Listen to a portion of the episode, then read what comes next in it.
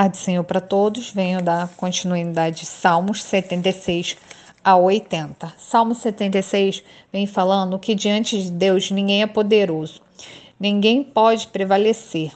Deus quebranta o orgulho dos arrogantes e dos poderosos, mas salva aqueles que vivem em humildade e majestade de Deus.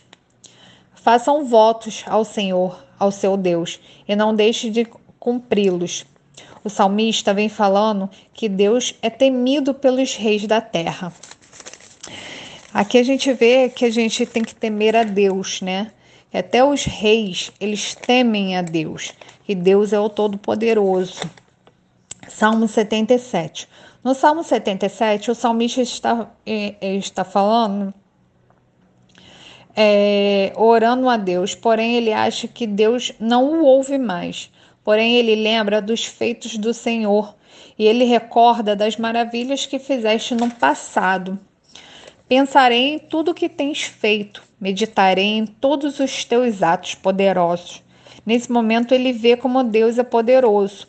Quer dizer, ele estava se achando desamparado, que Deus não, não estava o ajudando, mas ao mesmo tempo ele olhou para trás e fe, viu as grandes coisas, as grandes maravilhas que Deus já tinha feito por ele. Salmo 78.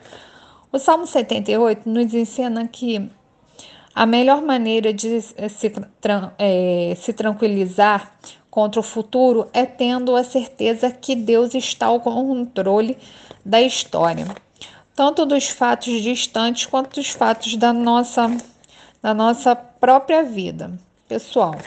E ao olharmos para a história, percebemos claramente a bondade e a fidelidade do nosso Deus. Assim sendo, na, assim sendo, nada temos que temer ao nosso futuro.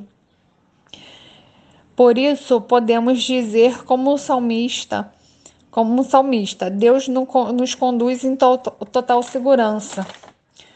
Nesse salmo a gente vê que mais uma vez a gente não tem que temer o futuro, né? O futuro nosso está nas mãos de Deus. Salmo 79. O salmista lamenta a destruição do templo e de, Jerus de Jerusalém. A causa disso foram um pecado do povo. O salmista pergunta: Até quando, Senhor? Ficarás zerado para sempre? Ele pede que Deus não cobre de nós o que os antepassados fizeram de ruim, a maldade. O salmista pede que Deus venha depressa ao nosso encontro com a sua misericórdia. Quer dizer, ele aqui está pedindo misericórdia pelos que antepassados fizeram, né? No caso, ele nem tinha nada a ver.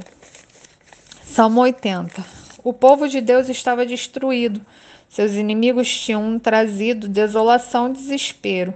Este salmo, então, é um pedido de restauração nacional e pessoal, é um pedido de salvação Vol, é, volta para nós, ó Deus Todo-Poderoso.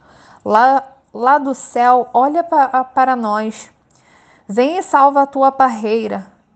Vem e salva essa parreira que tu plantaste, esse ramo novo que fizeste crescer tão forte. Faz com que prosper, prosperemos de novo, ó Senhor Deus Todo-Poderoso, mostra-nos tua misericórdia e seremos salvos. Nesse salmo a gente vê que ele está pedindo misericórdia, ele está pedindo ajuda a Deus. É, e hoje eu deixo essa palavra para vocês estarem meditando na palavra do Senhor.